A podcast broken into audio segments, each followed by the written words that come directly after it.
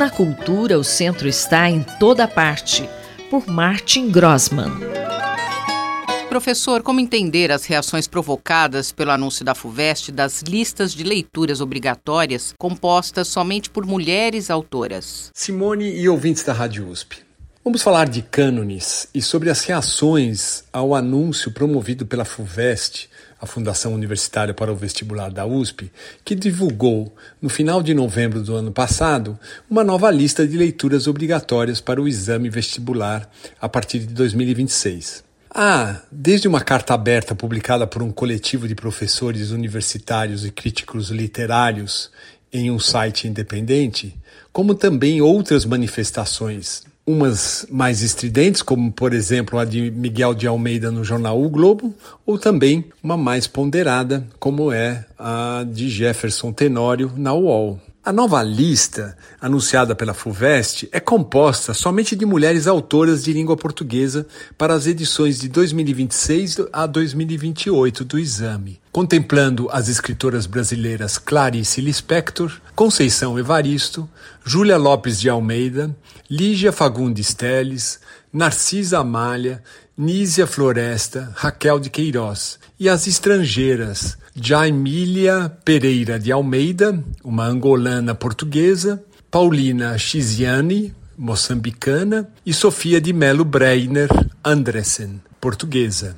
Para explorar aqui, nesse exíguo tempo dessa coluna, dessa cisânia na esfera dos cânones literários, sugiro, em modo comparativo, imaginar uma visita hipotética ao Museu de Arte Hipotético, uma vez que o museu é na esfera das artes plásticas, uma instituição fundamental na eleição e manutenção dos cânones dessa linguagem artística pela perspectiva ocidental eurocêntrica. Nesse nosso caso, seria um museu ideal, dialógico, um museu interface e interação com aqui e agora e, portanto, com a sociedade e os contextos por ela gerados. Um museu também laboratório, aberto a experimentos, contribuições criativas e plurais, ancorados na pesquisa, mas aberto ao novo um museu ciente de sua missão, seja voltada à formação de seu público e de novos quadros, como também a de gerar, manter e atualizar conhecimentos. Um museu consciente de sua importância, de seu papel na preservação da memória, dos cânones, obviamente, mas que não deixe de se atualizar. Para tanto, desenvolve um colecionismo e um programa expositivo e de ação cultural educativa muito bem fundamentado, inclusivo, metalinguístico e metacrítico em conexão com a cena artístico-cultural, seja de sua localidade, como regional e globalmente.